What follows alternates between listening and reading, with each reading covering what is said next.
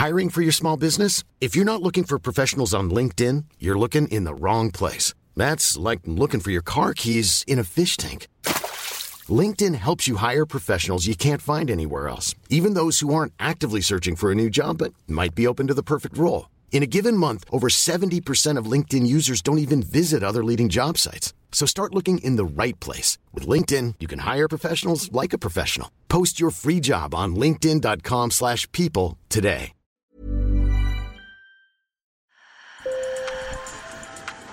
Bonjour. Hello. Hola. Marhaba. Sur le fil, Le podcast d'actu de l'AFP.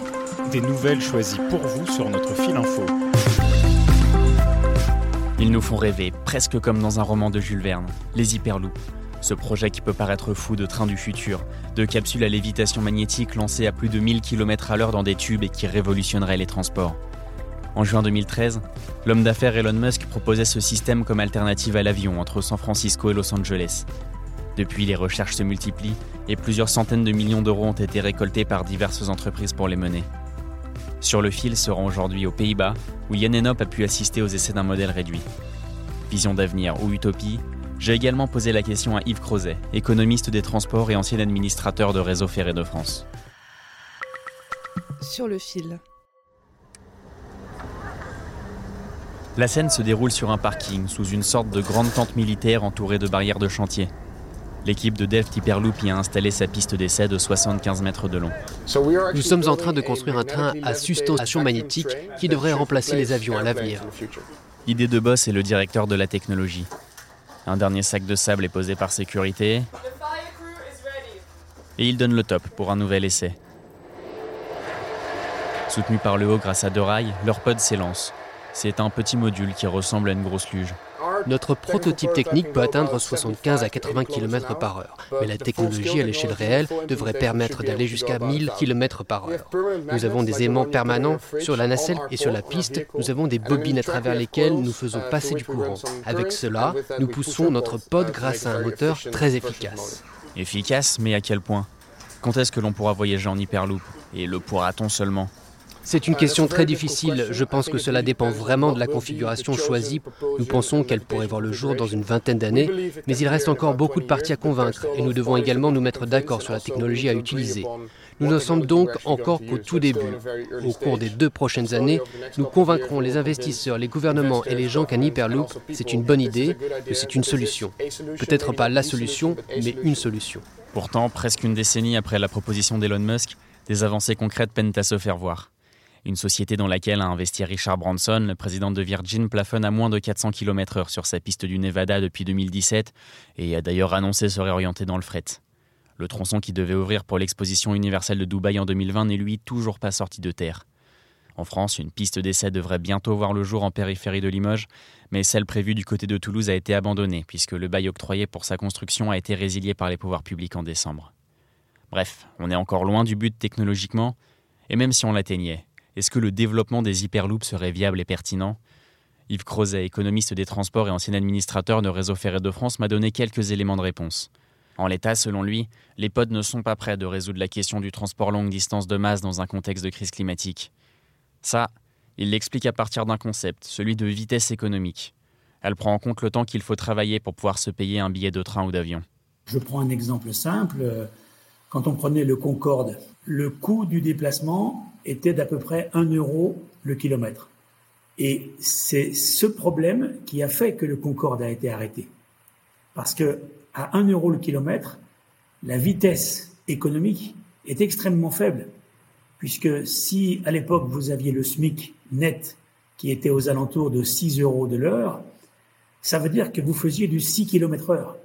Mais même si vous aviez été payé 10 fois le SMIC, ce qui est déjà beaucoup, 10 fois le SMIC, hein, bien votre vitesse économique n'était que de 60 km heure.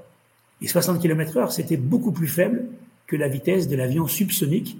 La vitesse économique, c'est la clé du succès d'un mode de transport, c'est sa capacité à se démocratiser.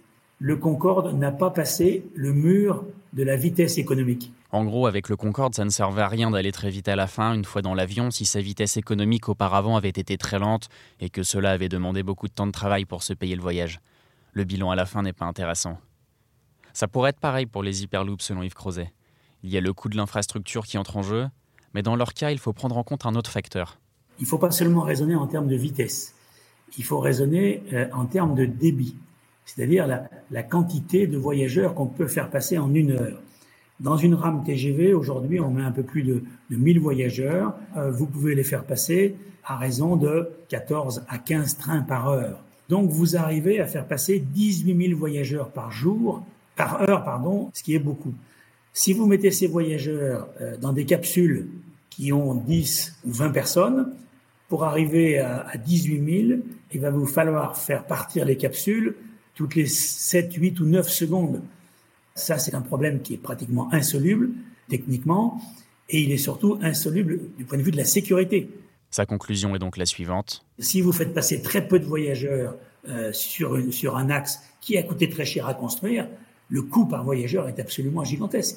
Et c'est pour cela que je dis un peu brutalement que Hyperloop, c'est au mieux euh, une chimère technique et au pire une escroquerie économique, parce que pour faire vivre ce projet techniquement, il faudra des milliards d'argent public et des milliards d'argent public qui serviront à une petite minorité de personnes. Euh, c'est un petit peu comme si euh, on, décidait aujourd'hui de subventionner les voyages de quelques milliardaires dans l'espace avec les impôts de l'ensemble de la population. c'est tout simplement antidémocratique.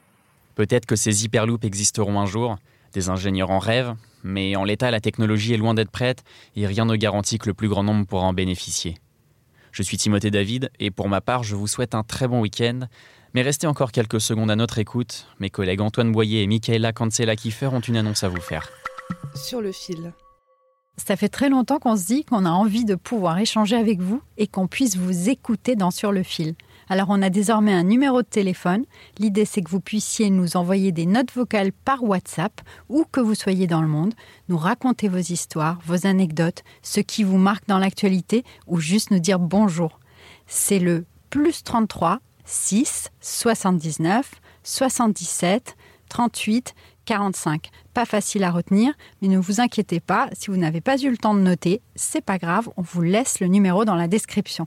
Je dirais même plus, Michaela, on a besoin de vous, chers auditeurs. En fait, on a eu une idée et on a besoin de vos témoignages. Je vous explique.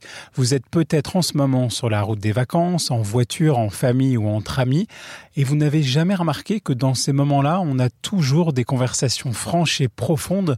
Les trajets en voiture, c'est toujours l'occasion de s'engueuler un bon coup, de faire le point ou de prendre des décisions importantes.